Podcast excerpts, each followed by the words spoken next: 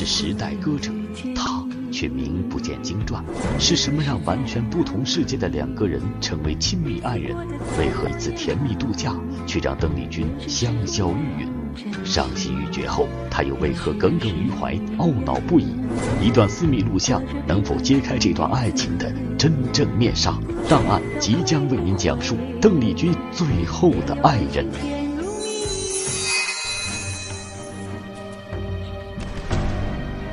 一九九六年春天，香港赤柱，邓丽君故居的楼下，一群记者来这儿拍摄有关邓丽君的节目。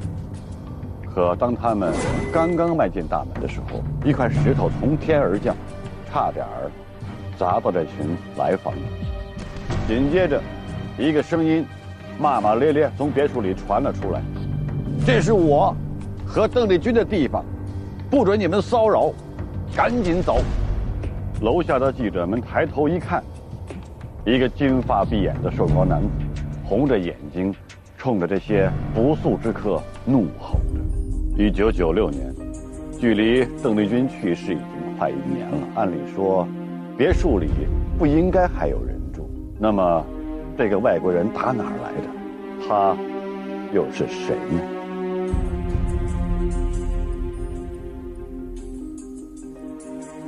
这个外国人就是照片上这个戴着墨镜。自从邓丽君去世以后，他就闷在别墅里。大门不出，二门不迈。邓家人都劝他离开这里吧，他也不听。当时邓丽君已经去世快一年了，他依然还是老样子。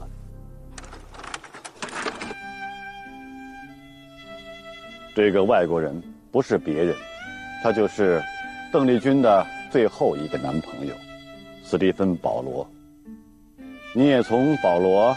与邓丽君的合影中看得出来，保罗比邓丽君年轻很多。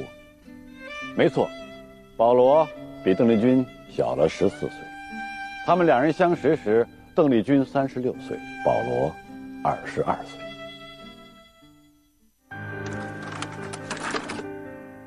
有人说，保罗配不上邓丽君，因为从年龄、从国籍、从社会地位。从性格，无论从哪方面来看，两个人完全像是两个世界的人。比如说，邓丽君为人慷慨大方，吃完饭给服务生的小费都有二百法郎。可刚刚踏足社会的保罗经济比较拮据，他根本不能理解邓丽君的这种做法。每当这时，他会在众目睽睽之下把二百法郎取回去，然后掏出十法郎的硬币丢回桌子上当小费。再比如说，他们在泰国清迈度假时，性格暴躁的保罗常常因为一点点小事冲着酒店的服务人员大发脾气。可邓丽君对待任何人都和蔼可亲、温柔有加。每次保罗冲服务员发完脾气后，邓丽君的心里都会特别过意不去，她会主动出来替保罗道歉。这样完全不同的两个人，为什么会走到一起呢？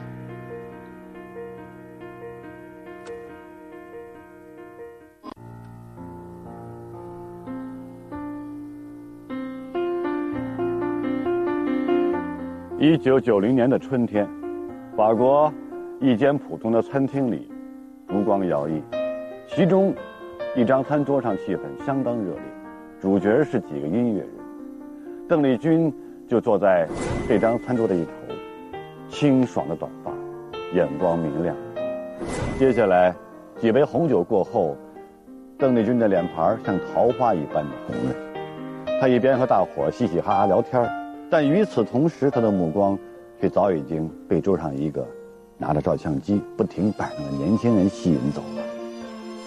这个人就是保罗。这个年轻人就是保罗，他是邓丽君录音团队中一个吉他手的朋友，偶尔来录音棚探班。保罗的眼睛干净而纯粹，是个金发碧眼的小帅哥。在众人面前，保罗总是一副害怕打扰到别人的样子，只是安静地坐在一边，鼓捣自己的照相机。安静帅气的模样，很招人喜欢，以至于邓丽君第一眼看到保罗时，目光便不自觉地追随他而去了。这一次的晚餐，对邓丽君来说，是一个进一步接触保罗的好时机。以往，邓丽君在众人面前总是表现得端庄大方，这一天有点不一样。她不时地瞟一眼独自摆弄相机的保罗，然后趁着等待甜点的空档，她突然雀跃的，又有些羞涩的跑到保罗身边，嘀嘀咕咕说了几句话。说完了，又一脸得意的跑回了自己的座位。可，坐在座位上的邓丽君，好像坐不住似的，眼睛总是不由自主的飘到保罗那儿。没多久，他又起身跑到保罗那儿，还是一阵嘀嘀咕咕。当甜点终于端上桌子的时候，邓丽君这才踏踏实实坐下来吃饭，他脸上的兴奋。却收敛不住，因为他刚刚要到了保罗的联系方式。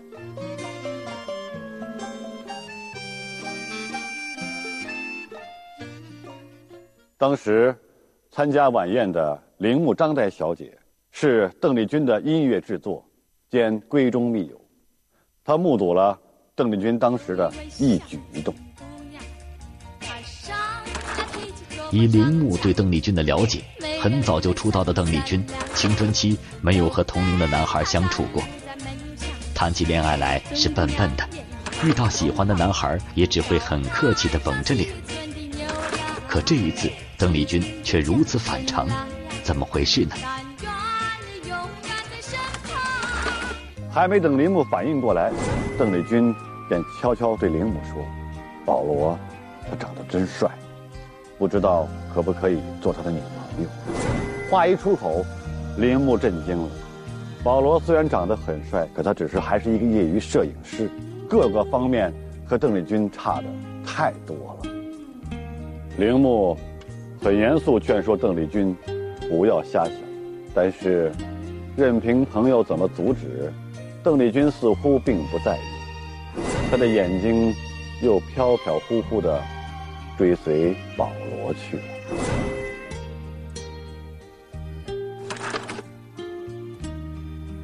这一张是邓丽君来到法国以后，在塞纳河边拍摄的照片。照片中的邓丽君别有一番风韵。如果您仔细看这张照片的话，您会发现，邓丽君的眼神中似乎还带了一点点的羞涩。原因就是镜头后边那个为她拍照的人就是保罗。那天晚宴以后，邓丽君这心里就再也放不下保罗。为了多和保罗接触，也是为了帮助保罗实现他做摄影师的梦想，邓丽君邀请保罗担任自己的专属摄影师。从此以后，邓丽君的照片几乎都是保罗为她拍摄的。保罗第一次为邓丽君拍照那天，见惯了大场面的邓丽君羞涩紧张起来，甚至连动作表情都不知道怎么摆才好。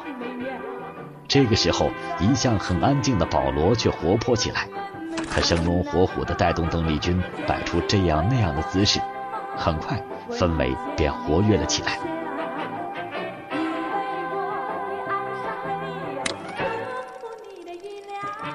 那时的邓丽君通过镜头迷恋着镜头后面的保罗，而她的眼睛因为爱情散发出来的光芒令人着迷，也让保罗久久难以忘怀。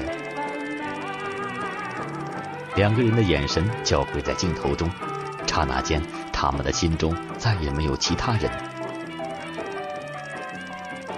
保罗后来说，自己爱上邓丽君的那一瞬间，是他的眼睛透过镜头凝视自己的那一刻，那种眼神就像穿越了镜片，直接闯入他的脑海中。那时，保罗对中国的歌曲并不了解。他并不知道这个主动邀请他来为自己拍照的女人有多么大的名气，他只知道他心动了。爱情就是这样，悄然蔓延。这是邓丽君在她短短四十二年生命中唯一一次主动追求的爱情。一次春节之行，保罗在邓家承受了怎样的待遇？一张保罗随身携带的字条，隐藏着这段爱情背后一个怎样的秘密？档案正在为您揭秘。beginning they didn't accept me because the difference of age and I was maybe a little bit wild for them. Mm-hmm. Long hair, earring. Uh, maybe they say, who is this guy who is coming out from? But uh, pressure was. 这是保罗在邓丽君去世三年后接受香港媒体采访时一段录音。保罗口中的“他们”，指的就是邓丽君的家人。 甜蜜。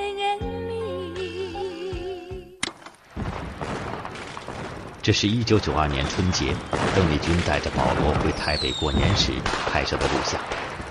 二月三号年三十，在二哥家里准备吃年夜饭。影像中，邓家人其乐融融的围在一起吃年夜饭。手持摄影机的保罗拍下了这些珍贵画面。此时的保罗虽然在餐桌上也有一个位置，可对他来说，那年的春节并不好过。In the beginning, they didn't talk to me too much. They was very cold.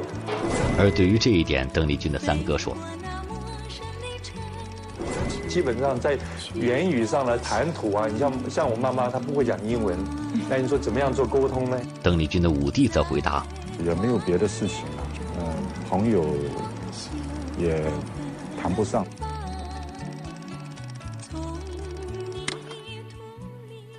虽然说邓家人对保罗并没有明确反对，但也很明显，邓家人对邓丽君这个外国小男友并不满意。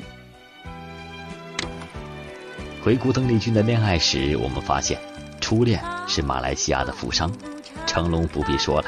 影坛大哥级的人物，最让邓丽君刻骨铭心的爱人郭孔成，也是一位马来西亚的富商。可是，邓丽君这回为什么会主动追求保罗这样一个年龄相差极大、没钱没地位、性格也不是特别好的人呢？我们来听一听邓丽君在法国的好友沈云女士的回忆录音。那时候他根本不知道他是一个这么出名的那的歌星啊，他喜欢他并并不是因为他是一个天皇巨星啊，社会地位这么高，完全没有这个事。所以而且他跟他相处的就非常的很。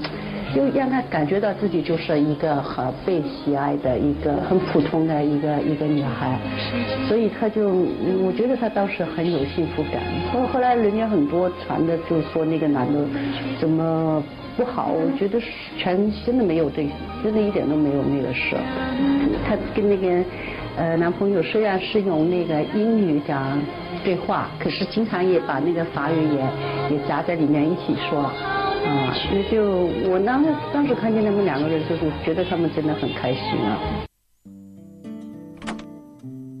邓丽君好友的回答道出了邓丽君在名利场上摸爬滚打了数十年之后，想要真正拥有的东西，不是门当户对，不是轰轰烈烈，而是一份平淡的爱情。可在保罗之前，一份平凡的爱情。对邓丽君而言是可望而不可及的。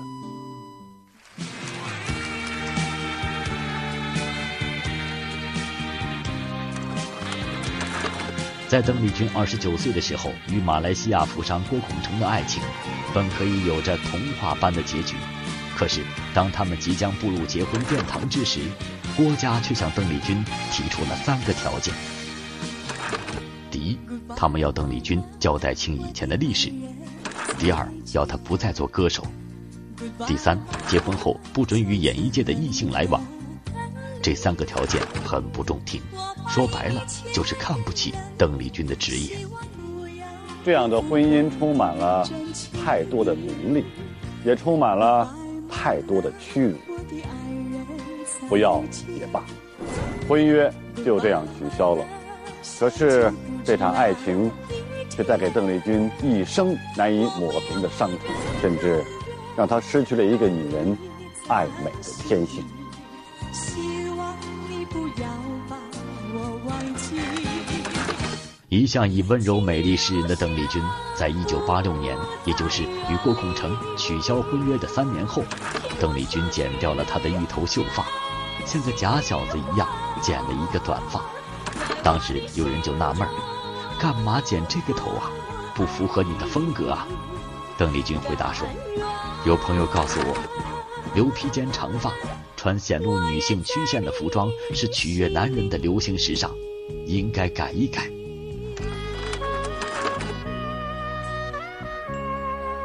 俗话说“女为悦己者容”，邓丽君并不是女权主义，可是，当剪断长发的那一刻，或许他对爱情、对婚姻就已经不抱任何奢望。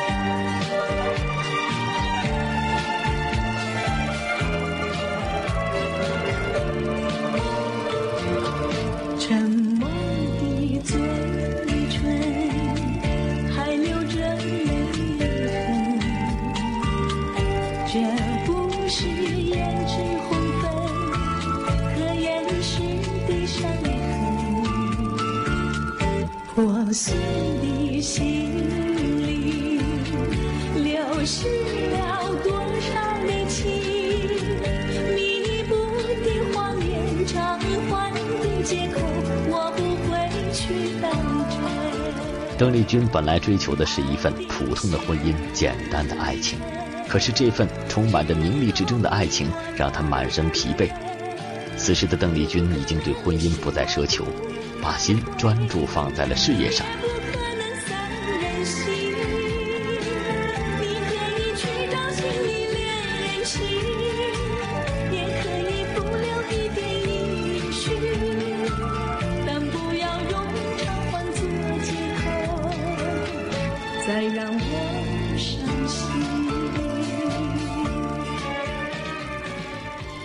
与郭孔成取消婚约之后，邓丽君凭借《淡淡幽情》这张古典韵味的专辑，登上了她歌唱事业的巅峰。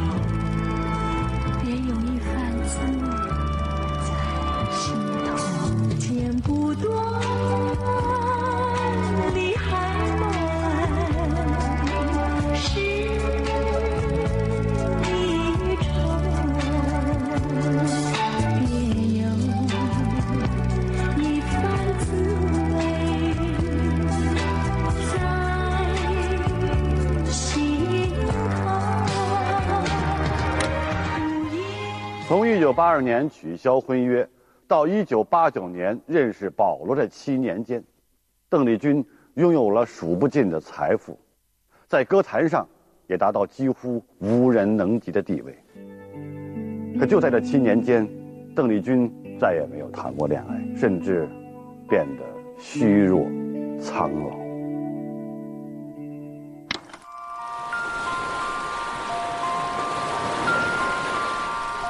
随着年纪的增长，邓丽君的肾脏不再健康，身体渐渐虚弱。由于腰部无法用力，邓丽君改变了唱法，也尽量不再开大型演唱会。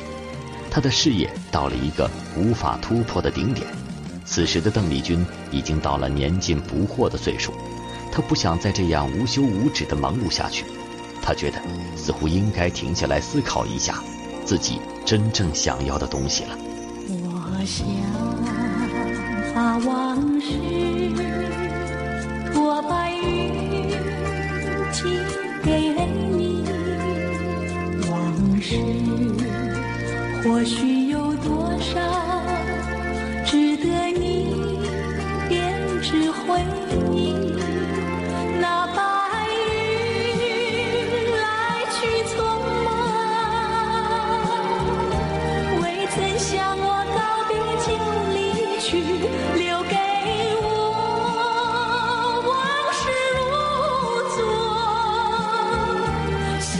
君年少成名，大风大浪里过来，生活从来没有平静过。此刻的她最想要的，其实就是一份平静的生活。她迫切的想要去一个很少有人知道她的地方。邓丽君选择了法国，一个富有艺术气息、节奏缓慢的国家。只是选择法国的时候，邓丽君没有想过，自己会在这片充满着浪漫气息的国度里。收获了一份平凡的爱情。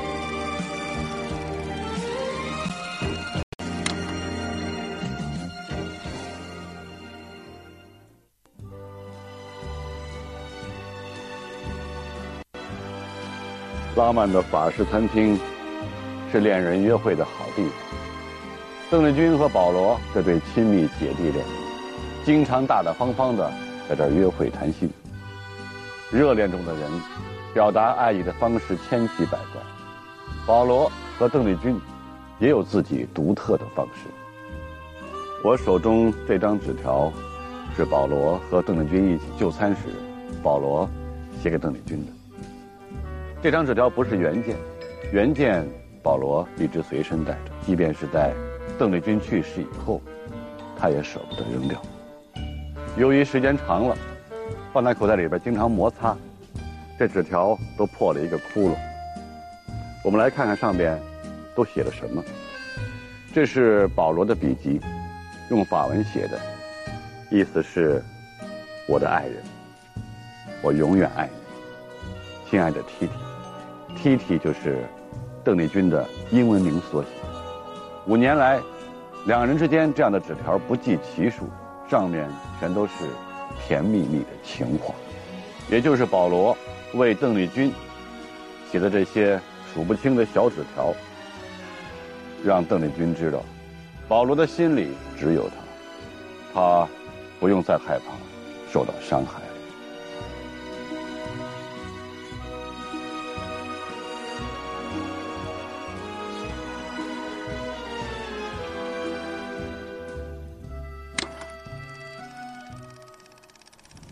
贝贝。这是保罗镜头下的邓丽君。贝贝，Where are you going? I love you。画面中一直向邓丽君喊着“我爱你”的声音，就是保罗。在这样的镜头下和保罗的声音中，我们能够感受得到保罗对邓丽君那份浓郁的爱。这是保罗为邓丽君在沙滩上画上一个大大的心，两个人的爱情就是如此毫不掩饰地张扬着。这份爱情里没有地位，没有比较，只有简简单单的“我爱你”。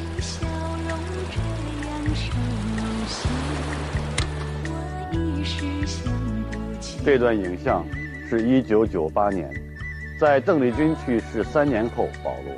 向媒体公布的一段录像，里面记录了邓丽君最后五年的生活影像。可以说，这些影像展现的是一个全然不同的邓丽君。I picked up two hundred bags. Yeah. From where?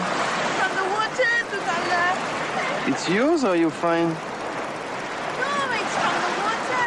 Oh, we rich. 在这些影像中，我们还看到了许多保罗为邓丽君拍摄的演出视频。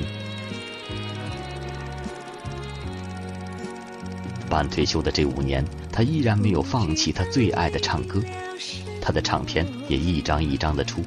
但是，或许是改变了唱法，又或许是与欧洲的乐队磨合的不好，又或许是词曲的问题，邓丽君新出的唱片总是反响平平。各地邀请邓丽君演出时，也往往总是要她唱老歌。在邓丽君看来，自己已然成了怀旧歌手。遇到这种事，邓丽君内心或多或少会有些失落。然而，每当想起保罗，邓丽君所有的不快都会一扫而空，因为她知道，保罗会时时刻刻关注着她。严禁不惑，邓丽君重获幸福，却因何事痛哭流涕？邓丽君弥留之际，形影不离的保罗为何不在身旁？这段十四岁之差的姐弟恋背后，究竟有什么隐情？答案正在为您揭秘。究竟邓丽君那时是个什么想法呢？我们这儿有一份邓丽君遗稿的文件，上面写的这首歌词，是邓丽君隐居法国期间写下的。邓丽君这一辈子都是唱别人的情，别人的意，她也期盼着有一天能唱一唱自己的心意。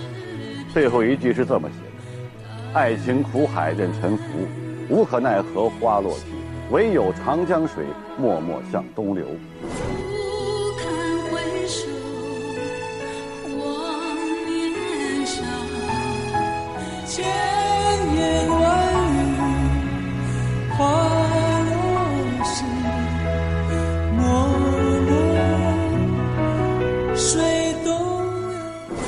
诗如其人，邓丽君的诗句透露了她当时的心境：年少成名，知己难寻，爱情难觅，唯有花开花谢，青春失去。从这首带着苦涩的诗句中，我们能够感觉到，邓丽君那时确实不快乐。难道真的如她朋友所说的，保罗只是一个伴儿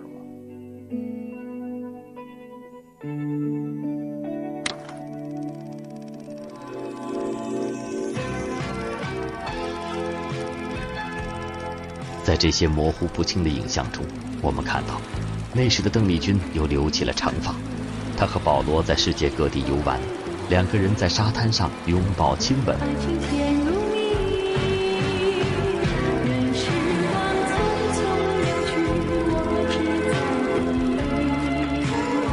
在保罗的镜头前面，邓丽君鬼脸搞怪，样样不差，完全不像她一贯给人的端庄乖巧。四十岁的她在保罗面前如同一个正值青春期的少女，恋爱中的女人就是如此，她会无缘无故的傻笑，她会做出那些看似幼稚的举动，只是因为她的内心完全被一个男人占据着，她恋爱了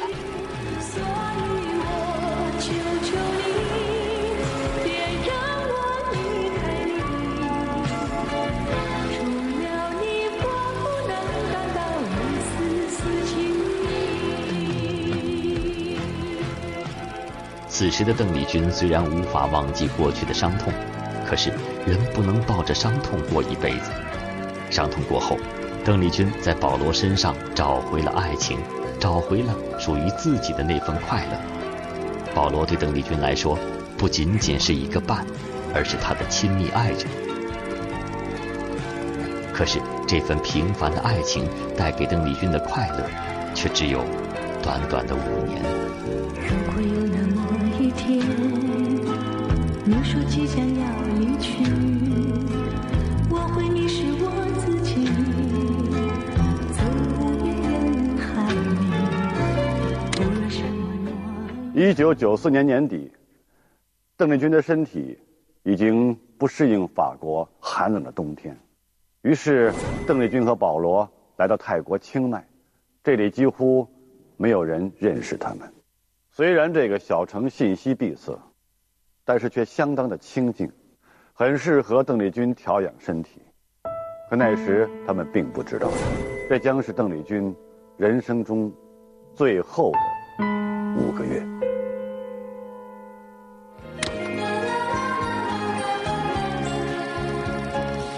这个时候的邓丽君虽然逐渐淡出了大众视线，可他的歌声依然传遍了中国、日本和整个东南亚地区。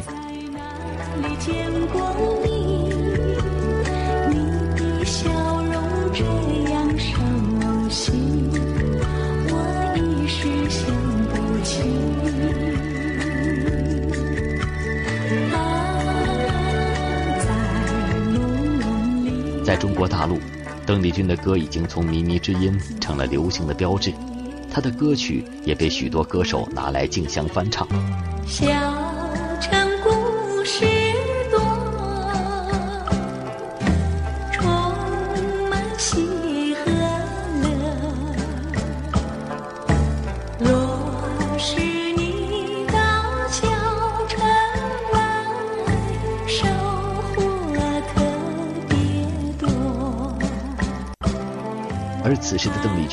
却一直在寻求清静度日。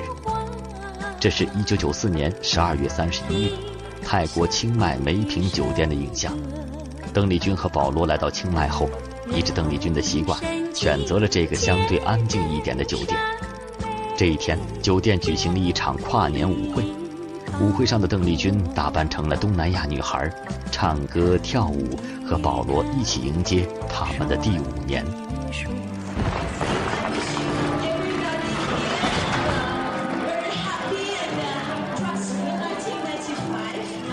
那时的邓丽君言语中对未来充满着希望，可在场的所有人都没有想到，面前的这个看起来活泼健康的邓丽君，她的生命即将定格在1995年。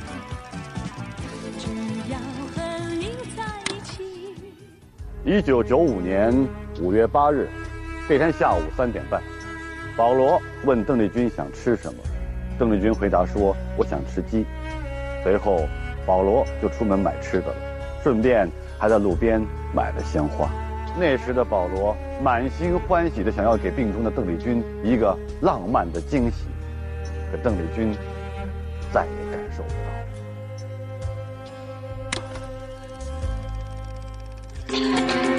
就在保罗出去四十分钟后，邓丽君在房间内出现了很响的拍门声。只见邓丽君跌跌撞撞地冲出房门，他面色发青，大口大口地喘着粗气。几个工作人员见状，一边打急救电话，一边对邓丽君进行了简单的急救。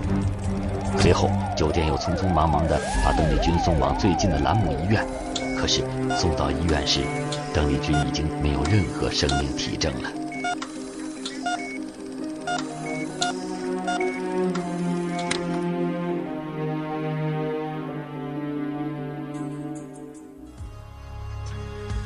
事发后，邓丽君的遗体暂时被安置在医院一间病房。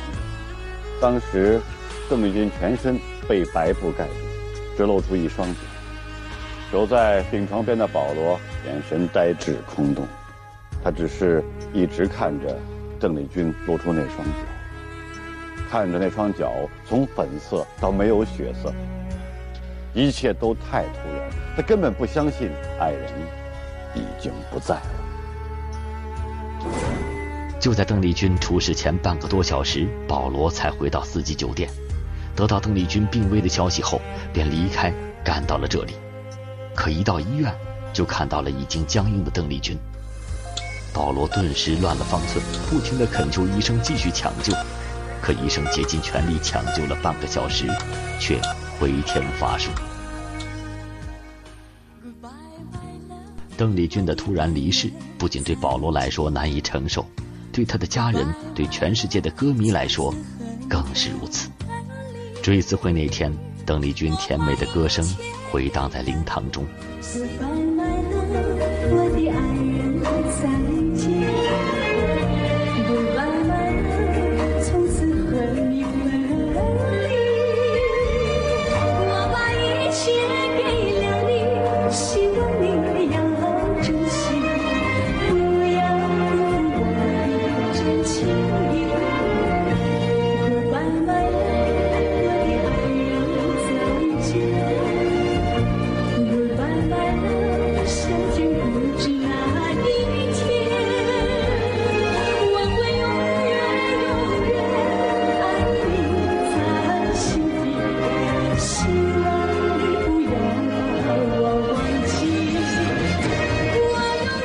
去世后，保罗陷入了深深的自责。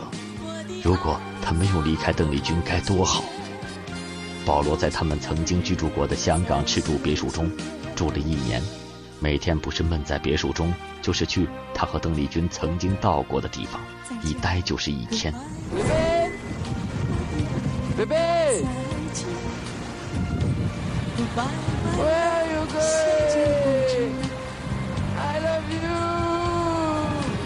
邓丽君去世三年后，也就是一九九八年，保罗将他与邓丽君的生活录影呈现给了公众。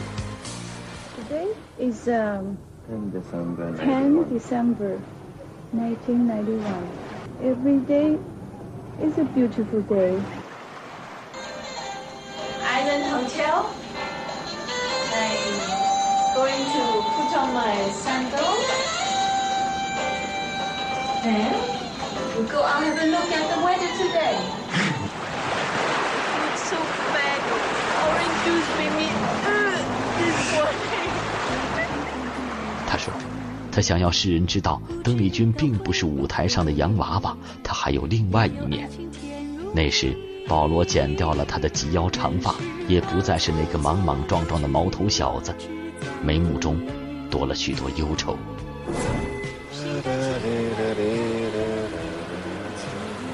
Much good memory. Now alone, and me alone thinking about you, the happiness we have together, good time.